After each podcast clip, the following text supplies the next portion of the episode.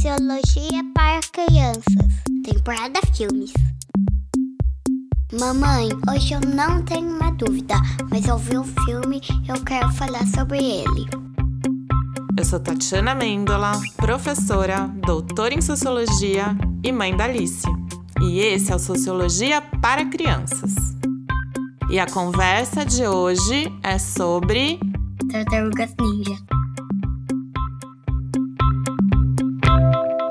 Existia um grupo de quatro irmãos tartarugas.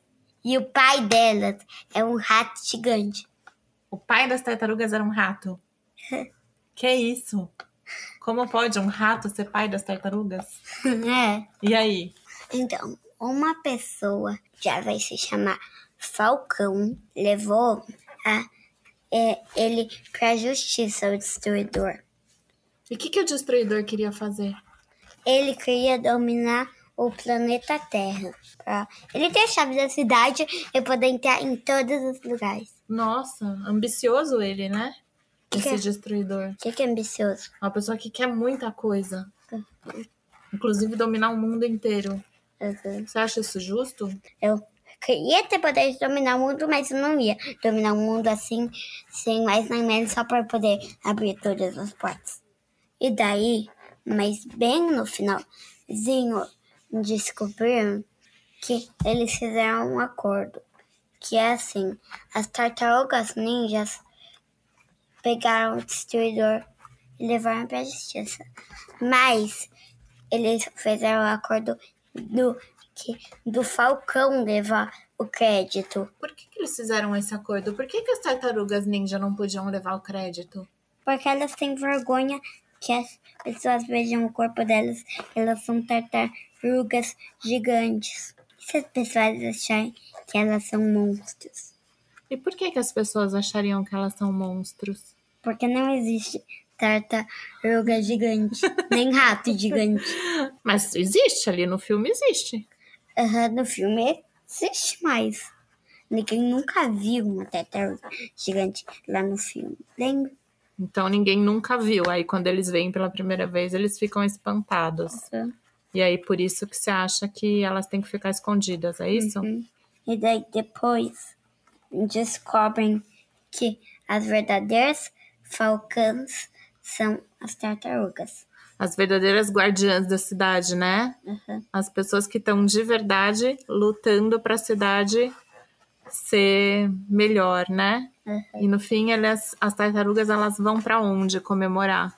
Que elas podem sair das sombras e aparecer para o resto No da Cristo. Redentor. Parece um Cristo Redentor, né? Mas lá em Nova York não tem Cristo Redentor, então é uma outra estátua que chama a Estátua da Liberdade. Uhum. Então eles saíram do mundo das sombras e foram para o mundo da luz, né? Eles foram para um mundo muito iluminado, certo?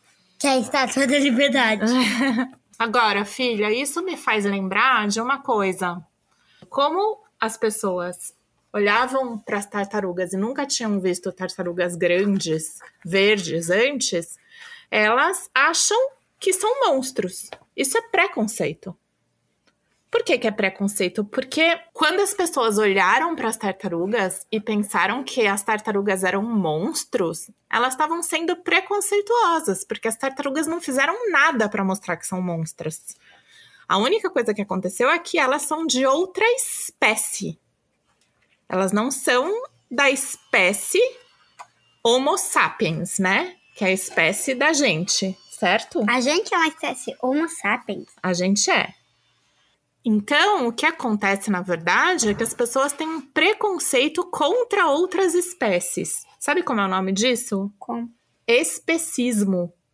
Por exemplo, tem gente que explora os animais para fazer produtos cosméticos, que usa ratinho para fazer teste em shampoo, condicionador, batom Uau. e fica, do, é, fica meio que tratando mal os bichinhos para fazer teste nos bichinhos. Você sabia disso? Não. Certas indústrias colocam em prática uma crença de que só porque os bichinhos não são da mesma espécie que a gente, eles podem ser dominados, explorados, escravizados, usados como se fossem coisas. Agora, pessoal, o ex-ministro da Educação, Renato Janine Ribeiro, vai completar o nosso podcast. Obrigada, Renato Janine Ribeiro.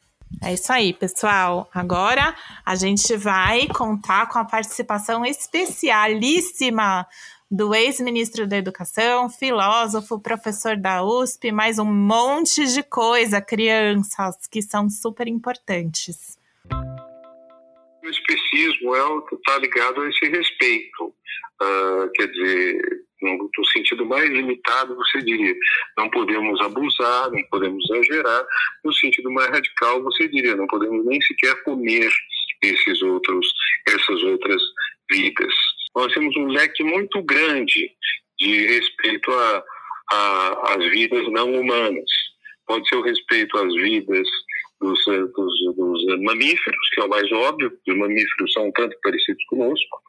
Uh, pode ser o respeito à vida de outras espécies, como peixes, que são bem diferentes de nós, por isso uh, comer um peixe não causa tanto escândalo, talvez, quanto comer um animal, para pessoas que querem se abster de ofender outras espécies, e no limite a pessoa não comeria nem vegetais, a não ser aqueles que já uh, se separaram da sua raiz ou, ou da sua origem, então já estão caminhando para morrer, então tanto faz você comê-los quanto eles apodrecerem sozinhos. Então é um leque muito grande de opções que tem aí, um leque variado. Bom, eu falei até agora da alimentação. Nós temos, então, uh, toda essa questão da comida, que é uma questão, agora também existe a questão das experiências científicas que são feitas. Muitas experiências científicas são feitas com animais antes de serem feitas com seres humanos. Algumas são de cosméticos, outras são de remédios. Uh, será que não dá para fazer essas pesquisas sem ser com animais? Será que dá para você desenvolver cientificamente maneiras de testar esses exames sem isso causar danos, doenças, sofrimento, às vezes até mesmo a morte de um animal. Quando nós falamos de remédio, a gente pensa, bom, a gente está salvando vidas, então talvez a vida de um animal uh, seja um meio para salvar a vida de um ser humano. Mas você veja que aí nós estamos no chamado especismo, quer dizer, estamos entendendo que a espécie humana é superior às outras espécies. Uhum. Então é uma questão complicada. É claro que o ideal é a gente desenvolver uh, formas de pesquisa que não precise mais causar uh, dor, sofrimento, pior ainda, a perda da vida de um animal. Mas, uh, enfim, são milhares de anos em que esse tipo de preocupação ética não existiu. Eu acho que a gente poderia dizer, Alice, uh, porque eu estou falando para você e para outras crianças também, né? Se a gente pode tentar tirar uma moral dessa história, o ideal é, primeiro, se você for fazer uso de alguma outra espécie, questão de alimentação ou de teste, enquanto não for possível outra alternativa, fazer isso com o menor sofrimento possível.